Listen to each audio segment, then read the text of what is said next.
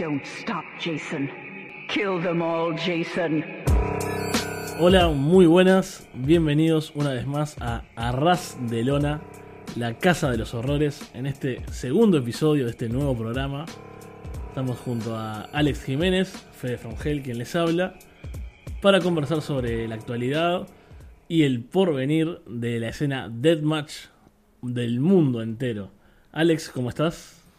¿Qué pasa, Fede? Aquí estamos una semana más. El programa sigue con vida. Aquí la Casa de los Horrores, manteniendo regularidad. Veremos por cuánto tiempo. Y estamos bien, ¿no? Buena semana. Han pasado cositas en, el mundo del Deathmatch, más allá de ese infame No Rope Barbed Wire Deathmatch, ¿no? Que nos trajeron en, televisión nacional.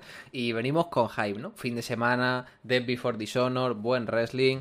Yo siguiendo con nuestra temática de Casa de los Horrores, anoche estuve viendo El Exorcista en pantalla grande en el cine, así que vengo full motivado para, esta ocasión. Es que ese cine en el que vas ahí en, Barcelona tiene, tiene unas carteleras tremendas, ¿no? Sí, ya, ya con que me pasen un par de días a la semana algo de terror en pantalla grande, ya con eso yo estoy contento. La gente de mi edad se va a un bar un sábado por la noche, tal, ahí estoy yo, ¿no? Viendo una película del año 73 tranquilamente. para seguir con este paréntesis del terror, acá empieza la semana que viene el Festival Montevideo Fantástico, que va a haber terror, ciencia ficción, cortos, largometrajes, totalmente fuera de lo comercial. Así que también estoy bastante contento esperando. Va a ir por varias salas, es bastante interesante. Así que vamos a estar por ahí también a full con, con la temática, ¿no? Con los horrores, como, como nos gusta. Y acá seguimos con la temática de los Deathmatch.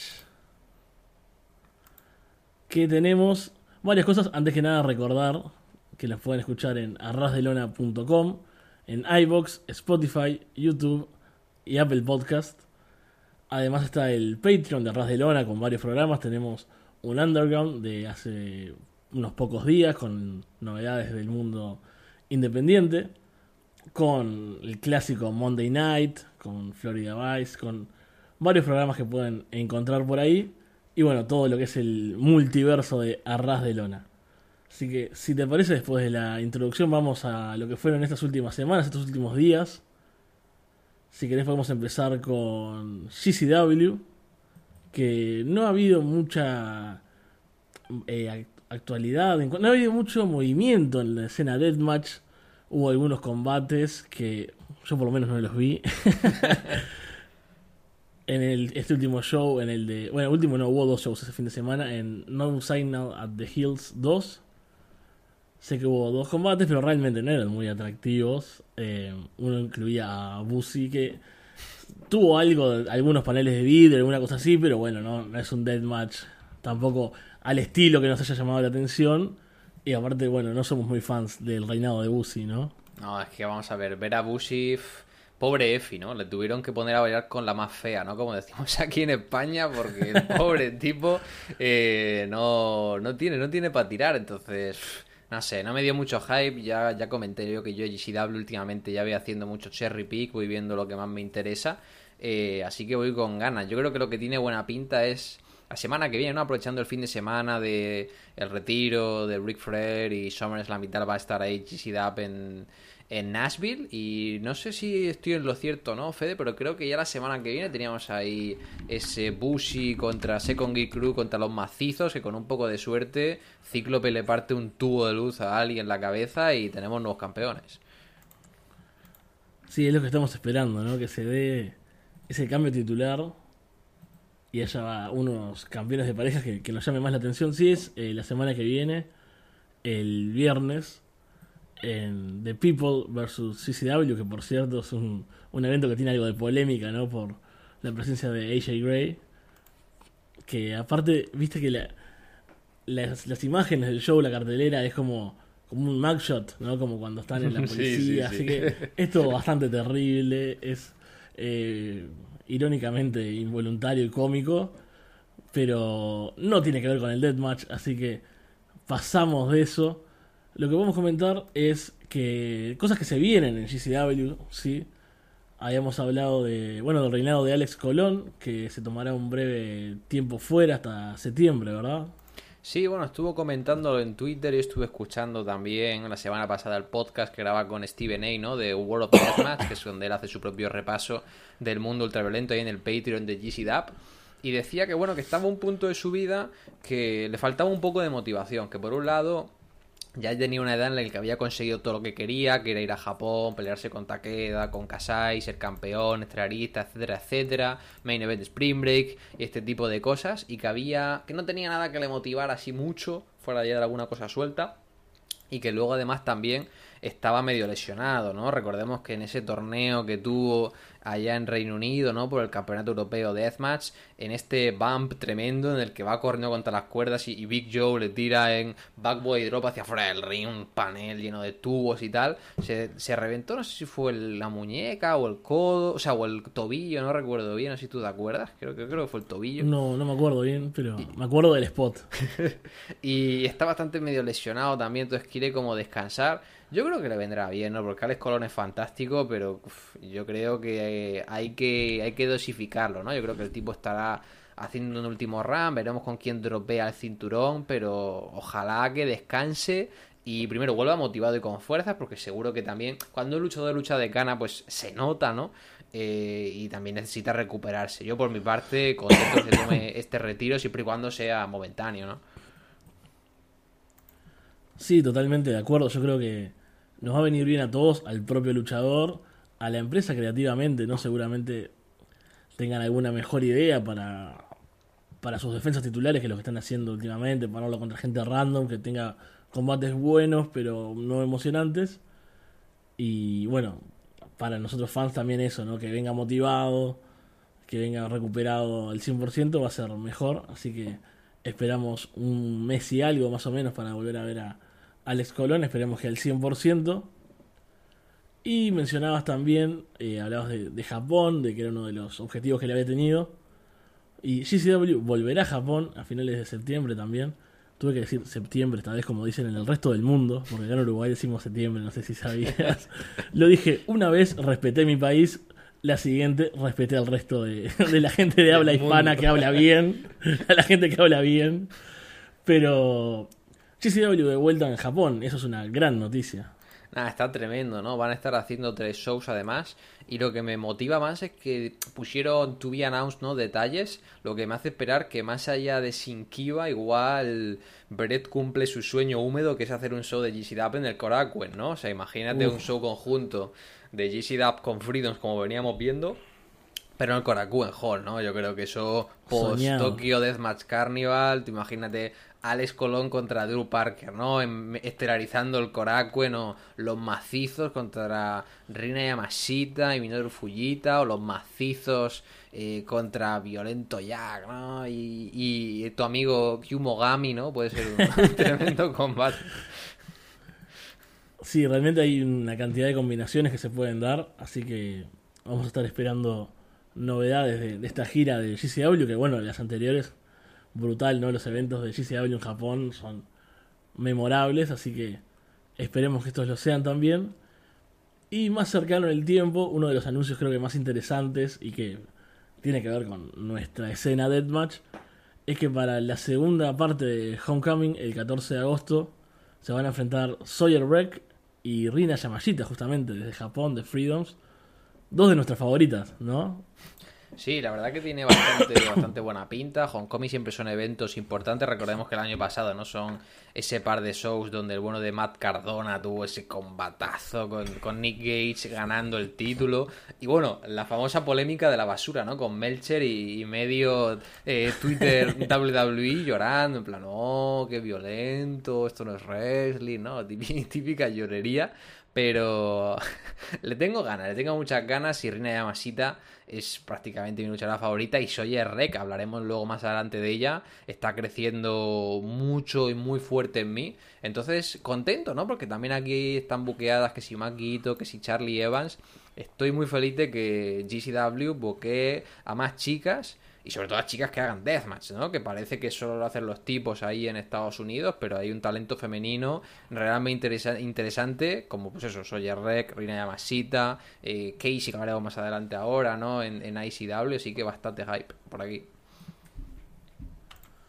Sí, exactamente, eso es lo que se viene por parte de GCW.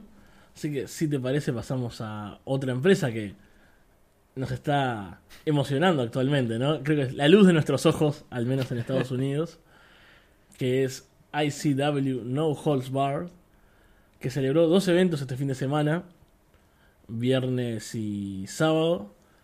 Tuvimos el viernes Pit Fighter X 11, X 11, su show, estos shows numerados que, como decíamos la otra vez, tiene como tres tipos de show eh, ICW.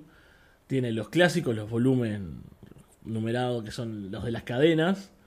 Los de The Pit, que son en lugares extraños y que en realidad no hay mucha explicación más que son tipos ahí pegándose no ring, ¿no? Son como lugares sin un cuadrilátero. Y los Pit Fighter X, que son con una jaula, ¿no? Una especie de. como una steel cage, como una especie de jaula de MMA, ¿no? Como- Tampoco hay un ring. Yo, yo al Pit Fighter me gusta llamarle de dos formas. O UFC con tubos de luz o eh, Club de la Pelea en el mundo real, ¿no? Exacto, esas son dos muy buenas formas de, de llamarlo. Y tuvimos estos en, en Chattanooga, ¿no? que es un lugar donde hay mucho movimiento actualmente. Uncharted Territory, por ejemplo, se celebra ahí. Y vimos, bueno, un buen show, hay bastantes combates.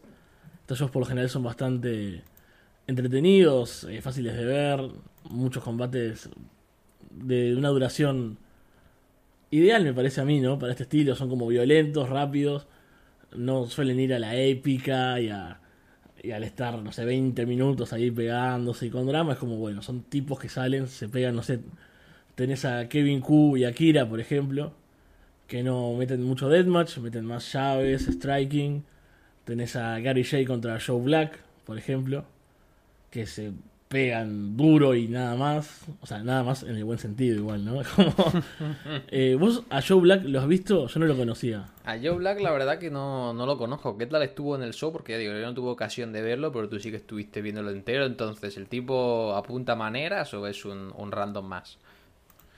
Bueno, a mí me gustó, es intimidante, es un tipo grandote, musculoso y, y con un aura intimidante, además de, o sea, además de lo visual me parece que transmite eso.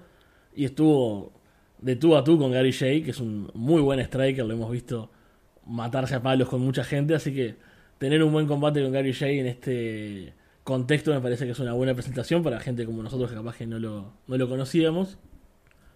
Después estuvo Tank, también un veterano, que luchó con Adam Priest, que jugaron súper bien con el público.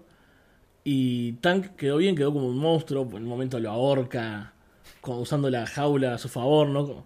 Está ahorcando a, a Priest y aparece Cruel, nuestro monstruo favorito. Ahí como un duelo, porque se, se enfrentaron al otro día en el volumen 29, que todavía no, no está en, en IWTV para ver. Después, uno de los combates de este evento es Danny DeManto, el señor, la cara, el dueño de, de ICW, con Jaden Newman, que es una de las caras de, de esta escena de Chattanooga, de Tennessee. Che- Tennessee, ¿es, ¿no? Sí. Tennessee, sí. Bien, a, veces, a veces me arriesgo con los datos que tiro y después dudo. Pero vos sabés que ah, lo hemos hablado nosotros. A veces teníamos como un, yo tenía un problema ahí, como que Dani de Manto me aburría, era como que él hablaba mucho y siempre estaba ahí, se metía. Pero creo que él encontró la forma de hacerlo suficientemente entretenido y de que esto sirva para potenciar el talento. Acá tiene un combate con Jaden que para que tengas una idea de la reacción de la gente hace como crowd eh, surfing, o sea, se tira sobre el público en, un- cuando en la entrada y la gente lo va pasando como si fuese en un show de, de rock. Sí. A, a ese nivel lo ama la gente, a Jaden Newman ahí. Y Danny de Manto lo quiere matar porque Danny de Manto siempre sale a matar gente, ¿no? Le parte los gusset plates estos horribles en la frente. Se mete la esposa de, de Jaden, recibe un DVD contra una puerta. Joder. O sea, le, le meten full drama a un combate que a priori no, no tiene nada, porque no, no tienen historias previas ni nada. Y cuando termina, eh, pierde Dani de Manto, pone obra el talento joven. Y como no puede faltar, toma el micrófono. This guy promo. pro- This guy promo, ¿no? Exacto.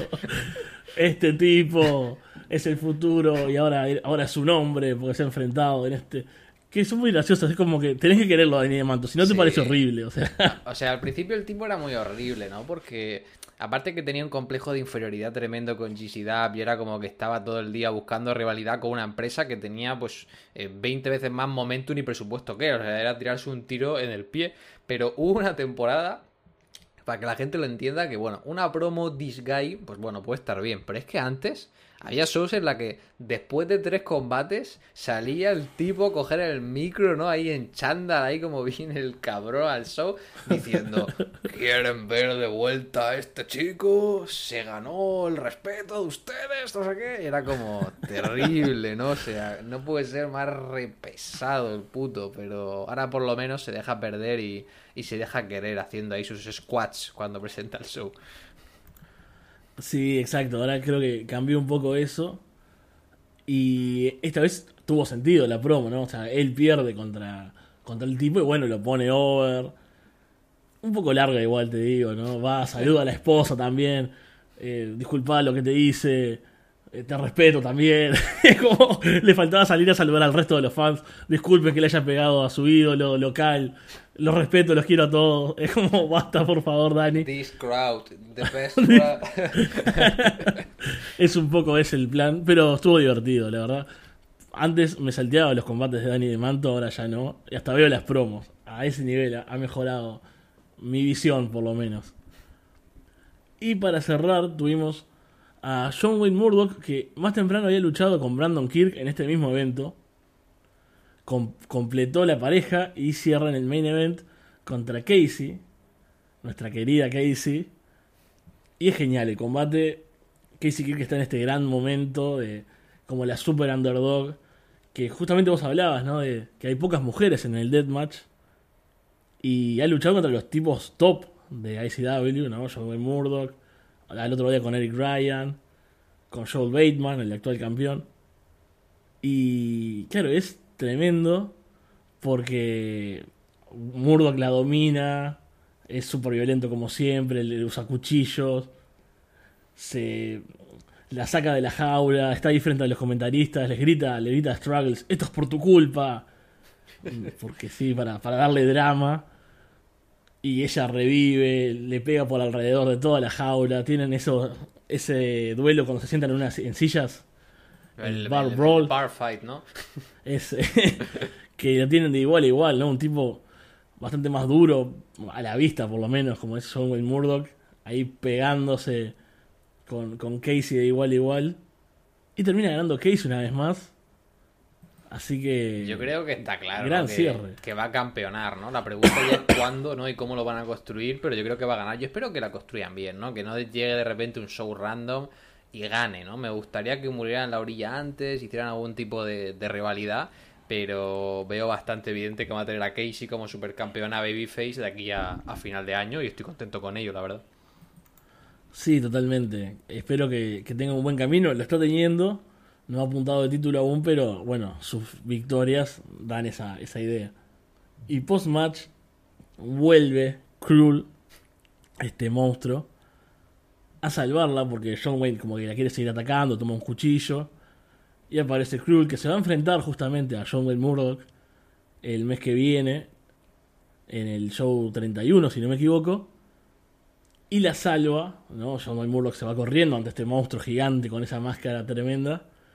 Y Cruz se la lleva en brazos a Casey ante la sorprendida mirada de Brandon que no entiende nada y que tampoco se interpone, ¿no? Como, bueno, de última está salvando a mi esposa, ya después veré qué hago. es como la reacción de Brandon Kirk es esa y es un final maravilloso a este primer show de, de ACW del fin de semana. Estamos esperando ahora que suban el volumen 29, que también tenía una muy buena cartelera y muy buena pinta en general. Sí, no, ya me lo vendiste bien. No sé si me veré el show entero, pero mínimo estaré mirándome ahí el combate de, de Danny Damanto y el main event seguro. Y me encanta cómo están construyendo esto con, con Casey Crew. No sé si van a hacer que Casey haga un turn heel, yo espero que no, porque para mí sería pegarte un tiro en el pie, ¿no? O sea, para mí tiene que ser campeona Babyface y luego ya cuando sea campeona Babyface, si quieres la hace el turn heel, pero sería como desaprovecharlo simplemente por meter un punto de giro sin sentido, ¿no? Eh, pero me gusta esta relación que tiene, ¿no? Luego Cruz estuve poniendo en Twitter, ¿no? Un GIF de, de Frankenstein, ¿no? Con la novia de Frankenstein y tal. Y, puede estar divertido en esta dinámica con el pobre Brandon Kirk que parecía que estaba relevante cuando metió a su esposa, pero ahora su esposa le ha adelantado por la izquierda y Brandon, el tipo, vuelve a ser un, un, no-name, ¿no? Normalmente son los luchadores exitosos los que siempre piden que buqueen a su esposa, ¿no? Cuando van a un show, ahora va a ser Casey la que le va a tener que, sacar en los bookings a Brandon. Sí, es cierto, es un caso poco visto este. Pero bueno, Brandon siempre nos quedará con su Psycho Driver Fuck Your Life, ¿no? con ese gran movimiento, ese driver sobre sillas que suele hacer. Que lo hace en el combate con John Wayne Murdoch, por cierto. Yo con, con, eso, yo creo que es cuando Casey tenga que venderlo a Brandon para llevarlo a un evento, les pone un GIF de, de ese spot. Dice, Mi esposo hace esto y tienen que buquearlo, es, es genial. Después, en otras cosas que estamos esperando, tenemos a Asylum Deathmatch eh, Tournament 3, el God of Death, que es este torneo de IWR. No sé si vos viste algo, yo no sé spoilers, sé que estuvo Remington Roar por ahí, y que estuvo Necro, el gran Necro Butcher también. Sí, no, no, no, no, no recuerdo ya. Si vi quién ganó, no me acuerdo. O sea que voy bastante spoiler free. A mí IWR me parece un poquito backyard a ratos. Entonces no sé si me veré el show entero o no. Pero estuvo Necro, ¿no? Estuvo Necro Batcher ahí. Creo que estuvo llegando incluso a rondas bastante avanzadas en el torneo. Le volvió a salir un poco de barriga. Que me alegro también porque el tipo quedó súper delgado, ¿no? Cuando tuvo el linfoma de Hopkins y tal, estuvo Sí. con el cáncer. Entonces, tiene buena pinta. Incluso creo que leía un tipo ahí que decía que Necro en uno de los combates estaba soltando puñetazos con puño cerrado, como cuando era joven. Entonces, Necro va a ser matando gente. Es, es, un placer culpable, ¿no? Es como ver a Masada clavarle skewers a la gente en la frente. Me, me hace feliz. Sí, totalmente, la misma sensación. Así que vamos a estar esperando que salga en IWTV. No hay fecha aún anunciada, pero bueno, fue eh, los días 8 y 9 de julio, así que ya llevamos un par de semanas. En breve debería estar online para ver.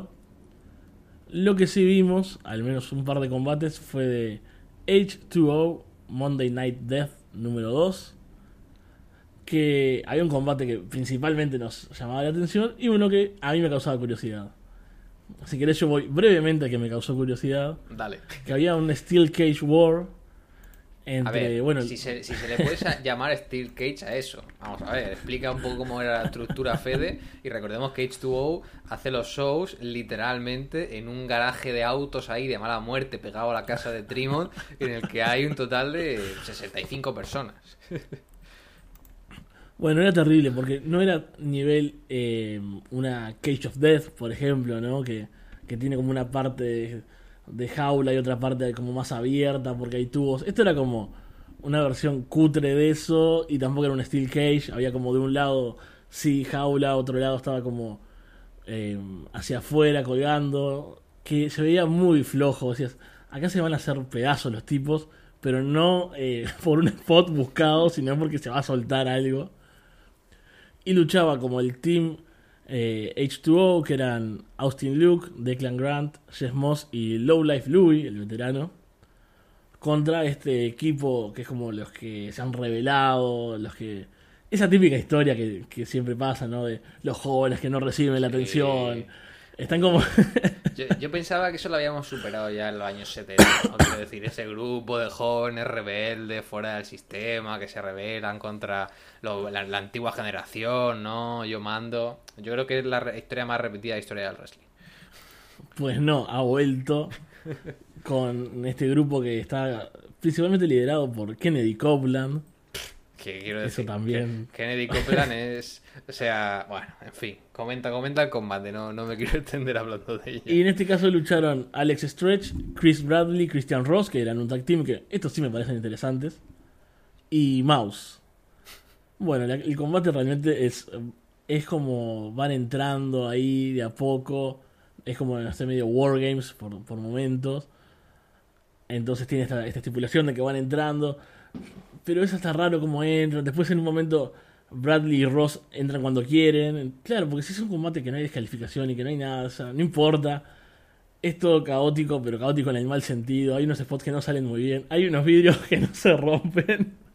Que esto es normal, ¿no? Pero como pasa como tres veces, Y pasa con Low Life Louie, que es un tipo súper grande aparte. Entonces es como, ¿qué tan duro tiene que ser ese vidrio para que el Low Life Louie no lo rompa? ¿O qué tan suave lo tiene que haber tirado Mouse para que no lo rompa, ¿no? A ver, Mouse tampoco tiene pinta de ser un tipo muy fuerte, quiero decir. Mouse No. cumple con su nombre y parece, un- parece una ratita pequeña, quiero decir. El tipo es la persona menos intimidante de, de- de la escena de Deathmatch.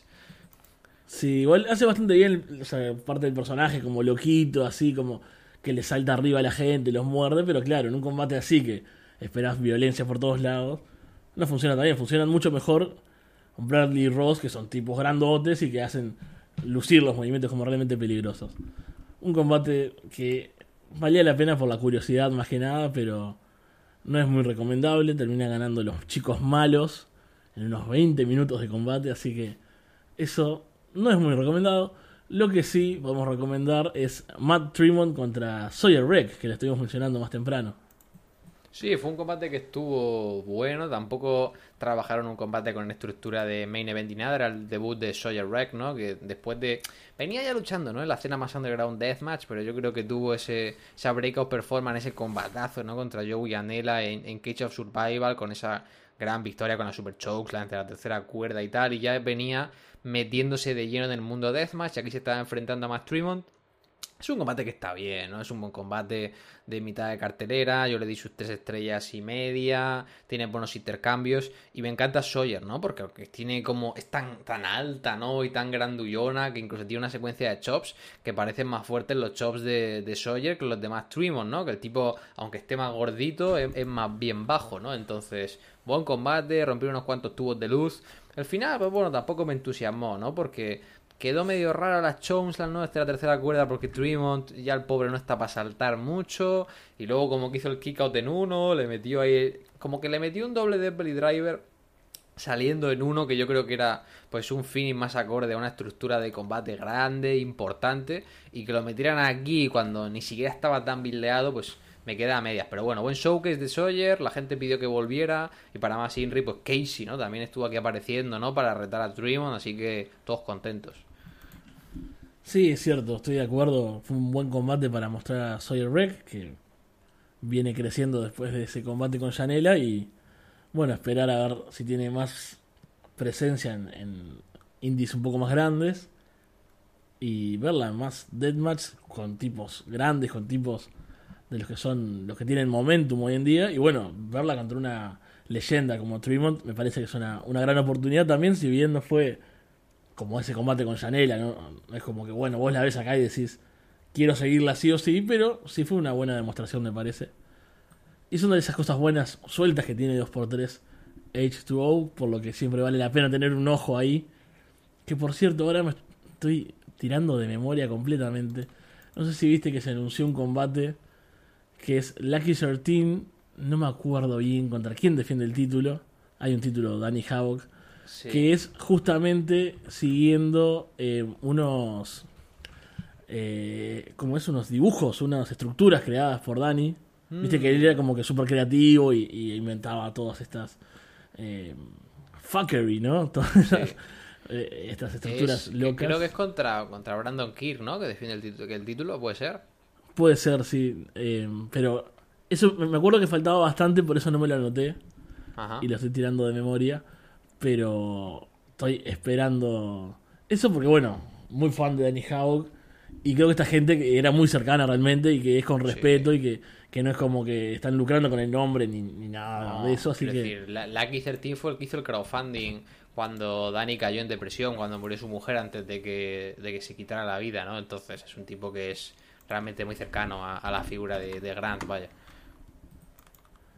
Así que por ese lado me, entusiasma ya cuando estemos más cerca y sepamos bien la fecha, lo vamos a estar comentando. Y hago un breve paréntesis, justo entré a, Twitter a ver si lo veía. Eh, AWR subió un, un tweet de que próximamente va a estar el torneo en AWTV. Así que seguramente para el próximo programa ya podamos comentar un poquito de eso. Podemos hablar de- del verdadero Deathmatch Underground, ¿no? Después tenemos, este fin de semana hubo dos eventos de Circle Six que no ha logrado llamarnos demasiado la atención en general la empresa hasta ahora. pero en uno de ellos, en Gangrene, que fue el viernes, hubo dos deathmatch que yo había visto algunos spots por, por Instagram, por Twitter, algunos GIFs, algunos videos. dije, uh, yo quiero ver eso. Y lo vi, tuvimos estos dos combates, un Four Corners of Pain, Three Way Deathmatch. Amo leer eh, estipulaciones de. Estipulaciones. son, son geniales, sobre todo las japonesas. Las japonesas es como. Es como lo que te gusta mostrarle a gente que no conoce. Mira, ¿sabes que estoy mirando? Y le, le pasas una descripción de esto. Tien- Tienen Y- que hacer más grande el Excel, ¿no? Del spreadsheet de grande que es la fucking estipulación para ponerlo en el campo. Pero básicamente un combate en el que había paneles de vidrio en las cuatro esquinas con cosas, con estas carpet strips, estas tiras. Nunca supe bien qué son las carpet strips, por cierto. Pues no lo sé, yo entiendo que son como una especie de, de- de- de- de rectángulos de madera que tienen como clavos, ¿no? Pegados dentro. Yo es lo que Sí. siempre me ha parecido viéndolo. Pero no sé para qué se usan. Después los gasset blades, estos espantosos que siempre mencionamos, ¿no? Las cosas de metal con unos pinchos que se usan para hacer estructuras. O sea, yo creo que lo que hace Plates solo lo conoce la gente que hace puentes y los fans del Deathmatch. O sea, es lo que nos une a los ingenieros con los fans del Deathmatch. causan mucho dolor e impresión. Y bueno, vidrios con tubos de luz también. Y luchaban Otis Cogar, Chef King y Chef Cannonball. Estuvo bastante divertido, bastante sangriento, porque bueno, explotan los vidrios con alambre, con estas otras cosas que te decía. Entonces, los tipos sangran enseguida.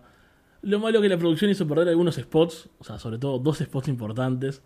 Estaba King, creo, en la esquina y Otis Cogar lo tira hacia afuera, que hay un panel con carpet strips y ¡ush! escuchás el ruido de los vidrios, pero no lo ves.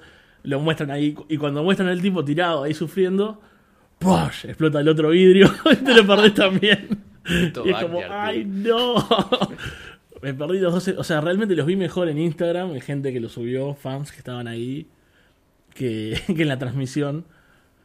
Y bueno, un final, de- de- después eh, Jeff Cannon hace como un driver, creo que a King, si no me equivoco, que no sale demasiado bien, es como que, viste cuando cae más el que lo aplica que el que lo recibe, y cuando pasa eso en el finisher es como, ah, ¿por qué perdió con esto? Yo sé que es el remate, pero te da un poco de, de penita que haya terminado así, pero bueno, es divertido y sangriento. El que sí recomiendo de este show es un 200.000 tachuelas, ¿no? Siempre tenemos el problema de cómo llamarlas para que se entienda, las thumbtacks. Eh, Deathmatch entre 440, que era Bobby Beverly y Eric Ryan, contra los Faces of Death, Masada y Slack. Imagínate tener Bueno, esos eso cuatro pin- eso nombres. pinta bueno, ¿no? La verdad que cuando vi eso anunciado, como que no estoy viendo mucho Circle Sex, pero me, me llamaba bastante la atención, sobre todo Masada y Slack. O sea, quiero decir, si tuviera que elegir a alguien para quien no enfrentarme, serían Masada y Slack, porque son dos máquinas de matar, tío. Bueno, hay un, un momento que es genial. Que están. Tienen a Eric Ryan, lo tiene Slack en un. como en un camel clutch. Y le pone la bolsa de nylon, ¿no? Como hace para asfixiarlo. Sí. A la vez, viene Masada, le clava los skewers mientras tiene la bolsa puesta. Y además hace el spot de la silla, viste que Masada abre la Oh, silla frente a la cara. Y le da un rodillazo a la silla. le hace todo eso. Y ni siquiera es el final. Ah, bueno, típico del Deathmatch. Es como, yo dije, bueno, ya está, los lo recontra mil mataron. Pues no. Es un combate, es, es genial porque va, tiene un increscendo, me parece súper claro. Empiezan con wrestling, ¿no? Ya veo. Viste que Slack tiene unos movimientos cuando quiere. Te hace una Sí, sí. casita, un Magister cuando Cradle, saca- ¿viste? Saca ahí el, el Slack Cyborg Junior que tiene dentro y se pone a hacer chain. hace un poquito de eso. Y Eric Ryan desde la esquina, le- o Beverly, no me acuerdo, agarra un puñado de tachuelas y se las empieza a tirar por la cabeza. Y ahí empieza a crecer, empiezan a agarrar una silla con tachuelas, esos batecitos de plástico, viste, que usan con tachuelas, hasta que tiran los baldes en el ring con las 200.000 y bueno, ahí todo se vuelve violento y horrible y sangriento, así que claramente eso es una- un sinónimo de bueno, muy bueno. Lo digo en ese, en ese sentido. Así que muy recomendable este main event. Creo que es lo que más me ha llamado la atención en Circle Six hasta ahora. Esto fue, como te decía, en el show Gangrene del viernes 22. Y creo que por ahí más o menos podemos cerrar la parte de Estados Unidos. Tenemos alguna novedad. Va a estar Joel Bateman en Horror Slam en septiembre, pero no sabemos si lo vamos a poder ver, salvo que algún random de Twitter lo filme. Sí, no, no. Eh, Corner Guy 005 en YouTube, ¿no? Tendrá que estar filmándolo ahí con, su Nokia no sé cuándo. La única, la única fe que tenemos. y después esperar eh, shows de New Fear City, que a mí me encanta. Estos No Ring Deathmatch del amigo Casanova Valentine, que fue operado hace poco y estará fuera de acción. Pero tienen un show confirmado en agosto, uno en septiembre, así que volví a decir septiembre, lo siento. Me puede, me puede el Uruguay. Pero van a haber dos shows más. Está con bastante actividad la empresa, así que tal vez podamos comentar algo. O si no, se lo llevo a Alessandro, que Alessandro también pudo disfrutar mucho de, de estos shows que son underground, underground también. Así que. Total. a mí lo que me parece surrealista de Casanova, y es lo que siempre hablamos, ¿no? De los seguros médicos en Estados Unidos. Literalmente lo que tenía Casanova era apendicitis. Que si tú tienes apendicitis aquí en España, Tú vas al médico, miran si te duele y si ven que es apendicitis, normalmente te operan prácticamente sin, darte cita, ¿no? Es como una operación muy rutinaria y ya está. Y el tipo ahí pidiendo dinero, ¿no? Para que le subvencione una operación de apendicitis. Digo, qué, qué, barbaridad, tío. Sí, terrible, ¿no? Con todo lo que sufre, que no sea por Deathmatch, que está en, en el hospital y que tampoco pueda cubrirlo, es, es terrible. Es lo que comentamos muchas veces, ¿no? En este ambiente. Si te parece, entonces vamos a pasar a Japón. Que tenemos, bueno, estas dos grandes empresas que estamos siguiendo actualmente. Una con mayor acierto, una con un poco menor acierto. Y vamos por el menor, que es Big Japan, ¿no? Este clásico, este gigante del Deathmatch en Japón. Que está con su torneo en este momento. El Bloody Muso Tournament, ¿no? Musou, andás a ver cómo pronunciarlo. el, torneo por el campeonato Deathmatch de, de Big Japan, que hay que sigue avanzando. Ya estamos prácticamente metidos en la, en la segunda ronda, ¿no? Para empezar las semifinales de cara al mes de agosto. Y han ido emitiendo algunos combates, pero claro, si seguir puro reso independiente es difícil. Bueno, seguir puro suele ser complicado, indie difícil. Seguir Big Japan es como ponerte el modo extremo, ¿no? En un videojuego. Porque literalmente te van a emitir shows con delay en Samurai TV. Te van a emitir shows en Nico Pro, pero con la suscripción normal de Nico Pro. Luego tienes otros shows que van en Nico, pero en el canal de Big Japan. Por lo tanto, necesitas dos suscripciones distintas. Y luego, por último, tiene unos cuantos shows que suben a, Big Japan Core, que es su plataforma normal. Entonces, si quieres ver todo al día, eh, tarda mucho, porque a veces los shows de Nico tienen como una exclusividad de tres semanas antes de llegar a, a Big Japan Core y demás. Pero bueno, aún así, el torneo de momento pues no tiene mala pinta. Eh, yo estuve, lo que más destacado que vi fue de primera ronda un Isami Kodaka contra eh, Kamitani. Una típica pelea de Kodaka en el Korakuen Hall con escaleras gigantes, ¿no? Que a mí me parece una locura porque, o sea, esas escaleras son escaleras grandes y no las que usan en Ole o en WWE, ¿no? Que son medio pequeñas, no son escaleras de pintor de estas gigantes. Y yo veo un tipo con 40 años comerse eh, un superplex, ¿no? por qué? ¿Qué necesidad? O romperse las rodillas con mitioras. Pero bueno, estuvo bueno y, y Kamitani estuvo llevándose la victoria, así que estuvo bien, estuvo bien. No sé si tú estuviste viendo algo más por ahí también, Fede. Yo vi ese combate y también me sorprendió el resultado si bien lo había leído, pero ya me había olvidado, así que típico, típico mío. Porque bueno, sabemos que Big Japan es como muy fan de, sus yayos o sus veteranos más famosos. Y bueno, esperaba Kodaka ahí. Vi ese, vi el primer combate también de ese show, que era Miyamoto con Kageyama, que estuvo bien, pero tampoco muy emocionante. Y claro, después me enteré a entreverar como esto que decías vos, de, dónde se ven los shows. Y no pude encontrar. Hay uno que sé que tiene fuego. Sí, que eh, hicieron al, aire libre, creo que era ahí con, es el combate de Hoshino, ¿no? Con Kamitani y tal, que tiene una pinta. Pero no sé, no sé cómo podremos verlo, pero aún así el torneo, pues ya digo, en semifinales tenemos ahora a Kamitani, que se derrotó a Hoshino, tenemos a Sukamoto, que derrotó a Ito, sorprendentemente. Y la verdad que aunque Ito sea un Yayo, lo prefiero a Sukamoto, que el pobre tiene menos 50 de carisma. Y, y Wakamatsu, ¿no? Que es el tipo joven de Chueiw, eh, que derrotó a, Takahashi, ¿no? Te parece que están puseando más al pobre Wakamatsu que a, que a Yuki Shikawa, ¿no? Que debería ser el futuro de la división Deathmatch, pero el tipo ya como que lo botaron del torneo, así que estamos a la espera de un eh, contra Atura Kobayashi el 27 de julio, eh, así dentro de tres días, y a partir de acá pues veremos qué tal las semifinales, pero bueno, viendo los nombres que probablemente sean Abi, Wakamatsu, eh, Sukamoto y Kamitani, ¿con, quién te quedas tú para ganar esto, Fede? Porque sinceramente no sé quién, quién me motiva menos. es que es terrible, ¿no? Porque uno hubiese esperado a Ishikawa. Yo el combate con Drew Parker lo vi recién esta semana. No lo había visto Estuvo todavía. bueno el combate, ¿no? Que tuvo con Drew. Y fue como, ¿por qué? ¿Por qué este tipo no está, no es campeón ahora? Incluso, o por qué no está por ganar el torneo. Pero es difícil. Yo creo que solo por, por aprecio iría con Abby, ¿no? Que, que soy muy fan. Otro, otro run. que tuvimos uno hace un tiempo y era, era terrible, pero.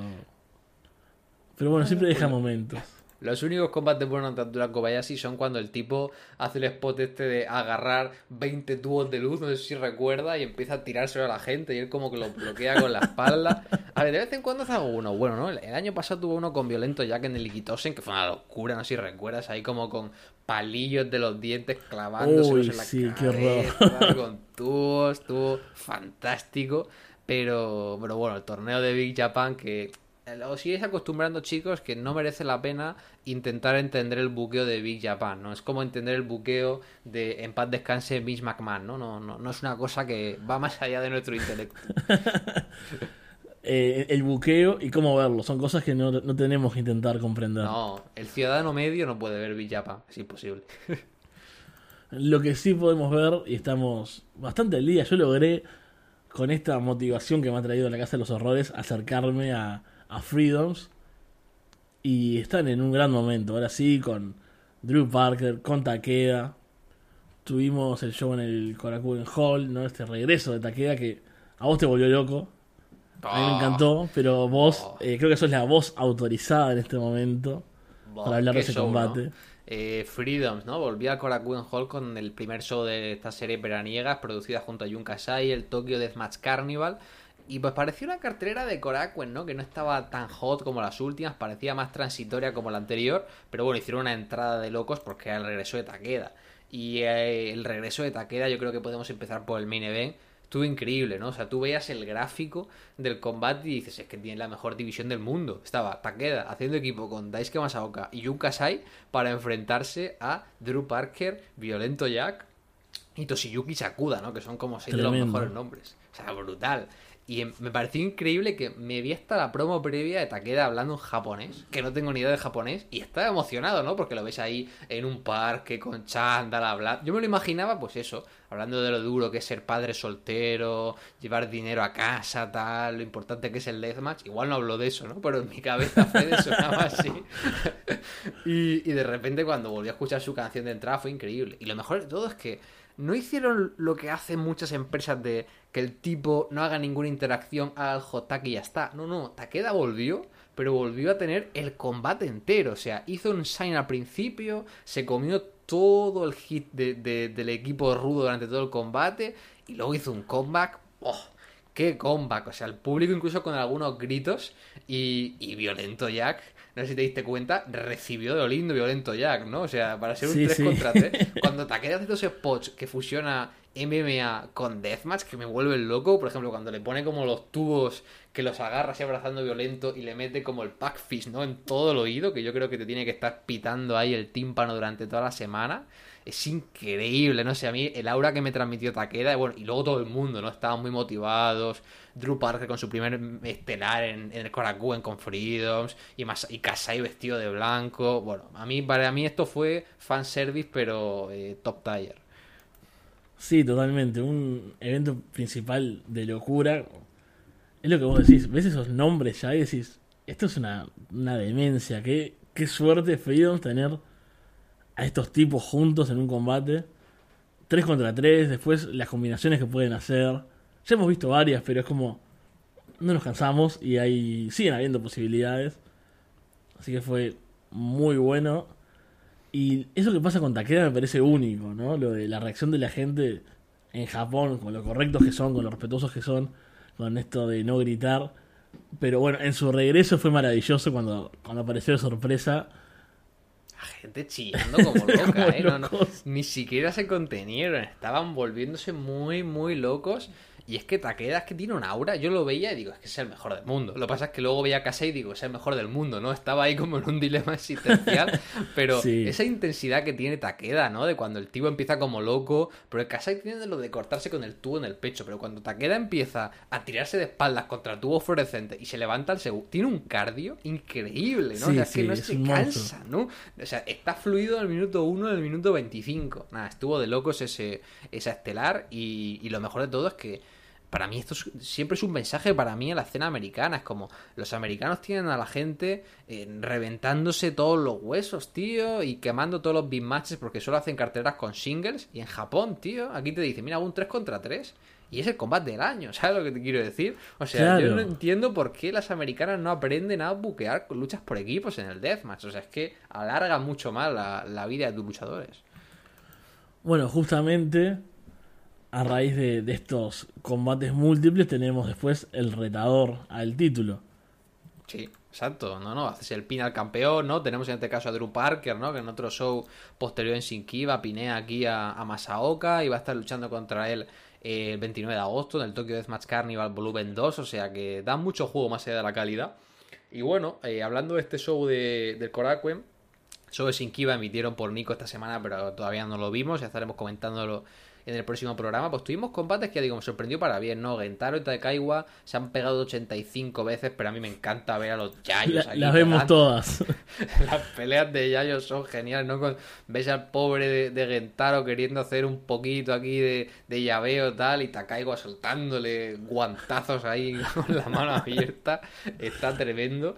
Y, y luego a mí un combate, bueno, luego también me gustó mucho la pelea de, de Sasaki y Reina Yamashita que estuvieron luchando contra la gente de, de Chu AEW, porque no sé si ah, tú lo habías visto ya, pero yo que había visto pues shows sobre todo en Osaka, había visto ya estas luchas como que sonaba eh, música electrónica de fondo, ¿no? Sí, y me pareció súper diver- súper divertido. Y hubo un momento en el que Sasaki quería cantar su taunt y diciéndole al tipo, baja la música, baja la música. Porque quería gritar, estuvo divertido. Y luego un combate que a mí me sorprendió para bien y tuvo odiaste Fede, fue la pelea por el título de pareja, ¿no? Estuvieron allá Soul Meat, eh, Tomoya Hirata y Toru Sugiura recuperando el cinturón ante eh, Huki, nuestro querido Fukimoto, que está de vacaciones. El, el tipo no toma nada de castigo, convierte todas las luchas de sus compañeros en un handicap. Y Kyu Mogami, que yo quiero decir, Fede, cuando Mogami se quita la camiseta y se pone a dar cabezazos y mm, codazos, golpes de forearms y de antebrazo, eh, poco a poco va creciendo en mí el bono de Mogami. Sí, hay que admitir que en este combate estuvo mejor y bueno, tuvo que, que cumplir por los dos, ¿no? Por, por él y por su compañero. Pero no sé, se me hizo un poco largo. También la ausencia de, de Fukimoto un poco me, me sacó. Y el spot es en el tarro de basura, ese canasto gigante. Cuando lo meten ahí, a- a- lo meten a descansar, porque ni siquiera es como que le tiran un slam muy fuerte. No, no, no, no. Como que lo, lo cuestan ahí. O sea, que como, ah. O sea, Mogami se luce porque Fukimoto no hace nada. ¿no? Claro. O sea, pero pasó lo mismo en el anterior Korakue. No estaba él con Jack contra Sasaki y Kasai y el pobre violento haciendo un, un, un handicap match, ¿no? Fukimoto, el tipo se nota que está mayor, pero bueno, yo con verle feliz haciendo su taunt y con la máscara, ¿no? En plan Sí. Ya, ya estoy contento. Eh, El taunt es, es el momento, el momento del combate. Bueno, y después Soul Meat siempre son geniales de ver. Sí. Son arrolladores y, y transmiten un montón, ¿no? La, la cara sobre todo de, de Sugiura que está completamente loco. Siempre le da un extra y bueno, aparte de eso, ¿no? Que te pasan por arriba con los codazos, los forearms, o sea, son durísimos y bueno, si le sumas Deathmatch son dos máquinas. Sí, Toru es como que siempre parece que es súper simpático, feliz, está en modo... Desde que ganó el título, ¿no? Está en modo full babyface contrastado, es el, es el John Cena de Freedom, yo siempre digo, ¿no? El tipo feliz, sonriente. Pero claro, como es un deathmatch, lo ves súper feliz y de repente se pone a hacer el comeback y empieza a reventarse el cráneo, ¿no? Con el contrario, empieza con los cabezazos que tiene y con esos codazos. No sé, a mí en general me gustó, me gustó bastante el show y ando hypeado ya con ganas de ver ese aftermatch, ¿no? Ese Sinkiba Deathmatch Carnival que tiene en la estelar también pelea de nivel, ¿no? Estaban ahí Drew Parker y, y Violento contra Jun Kasai y Daisuke Masaoka, o sea, es que pintaza tremenda. Sí, eso que decías, ¿no? Otra vez un combate múltiple, otra vez buen nivel y todavía construye cosas. Es una idea tan básica, pero tan útil y, y buena para los fans también, porque nosotros nos, nos gusta hablar de buqueo, de creatividad, pero bueno, nos gusta ver los combates y que estén buenos. Y en este caso también cumple también, entonces es como sí. eh, por todos lados me cierra. Total, total. Entonces, vamos viendo, vamos viendo. La verdad que tiene bastante buena pinta aquí Freedoms de cara a ese Tokyo Deathmatch Carnival Volumen 2. Así que buena, buenas dos semanas para los amigos de, de Sasaki. Y si te parece, para cerrar, tenemos un par de novedades y noticias del resto del mundo. No hemos visto mucha cosa. Yo vi el show de Guanatos Hardcore Crew, que tuvo dos combates ahí, pero me quedé a mitad de camino entre un buen deathmatch y el ambiente de Zona 23, ¿no? Es como... Tienen uno que es como un rancho, eh, rancho de no sé qué, deathmatch que tiene bar wire, el, el ring, que está bastante bien, pero y un Fatal 4 que, o sea, fueron entretenidos, pero no me dejó como enganchado y, y no les diría, vayan corriendo a ver esto a IWTV. O sea, Pero, no, es, no es tan, no es tan bueno para ser un gran combate ni tan loco para ser un brawl súper recomendable. Está ahí como a, a medio caballo, ¿no? claro, esa es la- un poco la sensación. Pero igual me gusta que haya Deathmatch, me gusta que haya shows en IWTV, así que voy a seguir mirando cuando surja algo más. Después, ya que los mencionamos, nuestros amigos de Zona 23 se van a Fight TV, dejan a WTV y qué pena. Yo creo que van a volver, ¿eh? Yo creo que van a volver porque muchas promotoras hacen el salto a Fight TV y yo creo que el 90% de gente que ve Zona 23 es porque gente que está ahí como nosotros viendo normal y WTV y se mete a ver eh, estas locuras. Pero ¿tú crees que habrá gente que vaya a pagar 10 euros al mes o 15 dólares al mes por ver un show de, Zona 23 en el que la cartelera cambia cinco veces y la gente se ponga a gritarle. O sea, es que no, es que no, no, no, me parece nada marketeable para venderlo por show, la verdad. No, es muy difícil. Aparte, creo que el encanto de Zona 23 va por otro lado. No siempre suele ser el los combates en sí, que media cartelera suele ser floja. Es como el, ambiente, la sensación, la- las emociones. Y bueno, no sé si pagarías puntualmente un show para ver eso si no lo conoces. Como que IWTV, lo ves ahí, bueno, a ver qué pasa acá. Y te puedes hacer más fan o no, pero... O sea, es que no creo ni siquiera que yo, por ejemplo, yo que sé, si va a ICDAP o va a GCDAP. Creo que anunció el promotor, Abel, eh, que iba a ir GCW, no sé si te suena. Sí. Ahora voy a buscarlo, ¿no? Creo que a- anunció incluso fecha, ¿no? Voy a hacer aquí una búsqueda rápida. Sí, dale. Pero acabó el último show, ¿no? Y estuvo como súper contento. Y dijo, no, GCDAP eh, va a regresar a México, tal y cual. A ver si puse yo algo por aquí. Sí, mira, dijo que el 16 de octubre para la velada séptimo aniversario de, de Zona 23 va a estar GCDAP. Entonces, bueno, GCDAP con Zona 23, pues lo puedo comprar, ¿no? Pero un show random de Zona 23, por mucho que me guste Aeroboy y los macizos, es que no voy a gastarme 15 dólares en un show, sinceramente, ¿no? Ni Claro. siquiera yo, que soy el público objetivo. Sí, veamos cómo les va en esta nueva apuesta, ¿no? Por Fight TV. Y bueno, que les vaya bien y que podamos ver los shows. Eso es lo, lo importante. Yo quiero seguirlos viendo de alguna forma.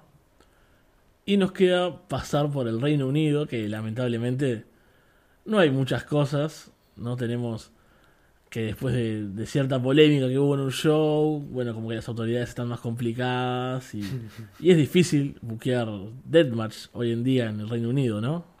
No, está complicado, ¿no? Porque un grupo de, de backyarders, que no tienen otro nombre, unos tipos tarados ahí que dijeron que era un show eh, para toda la familia. Montaron como un deathmatch de estos cutres, de estos. El típico deathmatch que no es ni siquiera de una empresa profesional, pero tu amigo eh, arroba reconoce a tu jefe tribal 43 en Twitter diría, oh, miren esto, no es lucha de verdad, qué estupidez, están matando el wrestling, ¿no? Pues gente que ni siquiera es profesional, pues por culpa de eso tuvieron una polémica con la policía y como que la policía se puso súper estricta y había muchos condados y muchos dueños de, de pabellones que no querían alquilar eh, sus salas por miedo, ¿no? Que llegara la policía con una denuncia por el tema del deathmatch, entonces como tanto TNT y, y Rice están un poquito esperando, ¿no? Rice parece que de cara a otoño volverá con Gates of Death y va a también volver TNT con la gira con GC Dap, pero mientras tanto pues tenemos cositas, ¿no? Como es eh, Kumite, ¿no? Que es esta promotora que es literalmente el jardín atrás de la casa de alguien en el que la peña se pega con, con tubos de luz, no está mal. No, es, es hermoso. Yo me acuerdo que vi un combate que fue uno de Alex Colón, si no me equivoco, ¿no? Ahí cuando estuvo Sí. de gira. Con Darko, Y- creo, ¿no? Con Dani Darko, sí, qué grande. Vos me me has hecho fan de, de Darko en estos últimos tiempos. Y no sabía nada de esa empresa, incluso tuve que, que buscar un poco para ver quién, quiénes diablos eran. Pero ahora estuvo Callum Butcher, que es el campeón de DMDU, de la empresa australiana. ¿No te parece súper raro que tengas, no sé, 26 años, seas campeón de una empresa australiana y te curces el mundo entero simplemente para ir al jardín de atrás de- del vecino, ¿sabes? O sea, me parece surrealista hacer ese viaje, ¿sabes? No, no lo entiendo. Es que me encanta, me encanta porque yo vinculo mucho este tipo de ambiente con el de la música, ¿no? Que es lo que Sí. me gusta a mí también y lo que vivo. Eh, como, como, ah, bueno, como músico, como tipo que toca un instrumento. Y claro, es tal cual las cosas que yo hago, ¿no? Ir a, o sea, irme a Chile a tocar en una sala de ensayo para 20 tipos borrachos a las 3 de la mañana. Y es como lo mejor del mundo para vos cuando estás metido en eso. Pero Y- cuando sales de la burbuja se ve un poco raro, ¿no? Claro, cuando vuelvo el lunes a trabajar, digo, acabo de gastar cuánto en, en tomarme un avión a Chile, porque nunca dan las cuentas, ¿no? O sea, me imagino No, que no. algo le darán a Calen Butcher, pero no sé si será con un Le- buen seguro que estuvo, botín. estuvo, durmi- estuvo durmiendo ahí en, en el sofá cama de un fan, ¿no? Que vivía a las afueras, que, que le preparaba el desayuno y le decía, el combate que tuviste en Melbourne me pareció buenísimo. Es que me parece un universo maravilloso sí, sí. Es, y surrealista, sobre todo. Pero bueno, estuvo por ahí el bueno de, de Calen defendiendo el título. Esperamos que esto va a salir en, en IWTV también. Así que estamos ahí a la, a la espera. Y cerrando nomás con cosas de Australia, ya que estamos hablando de Calen Butcher. Hubo un par de shows de Deathmatch Down Under. Eh, hubo uno que se canceló porque Alex Colón iba a viajar y no viajó. Y también iba a haber una luchadora que se llama Única, que no sabemos quién es, pero que era importante para el evento. Entonces dijeron, bueno, antes que dar una cartelera que no nos convence, preferimos no hacer este show. Y tuvieron otro que Joel Bateman retuvo el campeonato de ICW, que está defendiendo allí en sus tierras. También lo defendió en Nueva Zelanda y ganó otro en Head and Combat ante Horus. Ganar un título en Nueva Zelanda yo creo que no debería contar en el palmarés, ¿sabes? O sea, ¿cuántas personas viven en Nueva Zelanda, ¿sabes? No sé, me parece ¿Y como... cuánta gente se deathmatch en Nueva Zelanda? Claro, ¿sabes? Dices, oh, soy campeón de Deathmatch en Nueva Zelanda, muy bien. Luchas tú contra tu primo Juan, ¿sabes? No tiene mucha más historia. Así que por ahí anda el bueno de Bateman ganando títulos en territorios sorprendentes. y esperamos, bueno, que haya más shows de DMDU en IWTV. Básicamente estamos haciendo un gran eh, anuncio de IWTV, esto, ¿no? Podrían Sí, o sea, sponsorearnos. yo creo que tenemos que escribir aquí a, a la gente de Smart Video y tal y decimos, oye, págate algo, ¿no? Una suscripción aunque Claro. sea. Poca broma, ¿eh? Hay que Lo- decirle a Alessandro que use la cuenta de Randelona y diga, mira, aquí tenemos a dos colgados que están todo el día viendo tu plataforma de streaming. Aunque no una suscripción, regálame un código de descuento, ¿no? En plan, arroba nada tiene sentido, te da un mes gratis, una tontería de eso. Claro, lo- los mencionamos, no sé, 50 veces dijimos IWTV en el programa de hoy. Incluso los, los preferimos antes que Fight, así que... Sí, claro, cómodo. Pero bueno, si te parece entonces con eso vamos cerrando Estuvimos repasando un poco la actualidad y lo que se viene del mundo del deathmatch en estos tres grandes polos que, que controlamos, que manejamos, Estados Unidos, Japón y el resto del mundo, ahí con la escena de Reino Unido, de Australia y México. Así que bueno, en un par de semanas vamos a estar de vuelta por acá, repasando lo que esté sucediendo y también siempre mirando al futuro del Deathmatch. Estaremos aquí de cara a la primera semana de agosto, pues comentando un poquito, ¿no? ¿Qué tal estuvo ese Casey con Tarek Ryan en ICDAP que tenía muy buena pinta. Eh, veremos también qué tal este último show de Freedoms que también tiene grandes combates. Y sobre todo, a partir de ya, pongo aquí mi altar, mi vela al Dios eh, y a la Virgen María para que Blake Christian no gane el título de GCW en Nashville. Porque si necesito Tú imagínate, de un universo, porque hay muchos multiversos en el mundo, en el que Blake Christian gane el campeonato de GCW y Bushi retenga el campeonato en parejas, empineando a, medio extremo, ¿sabes? O sea, ya cierro el programa. Sí, sí, por favor, que no nos encuentre así el próximo programa y nos encuentre con buen deathmatch, con muchas cosas anunciadas y con, no sé, con el amigo Casanova Valentine recuperado, por ejemplo, ¿no? Exacto, exacto. Y sus shows de New Fear City. Así que bueno, con eso vamos cerrando. Nos vemos en un par de semanas y muchas gracias por habernos escuchado.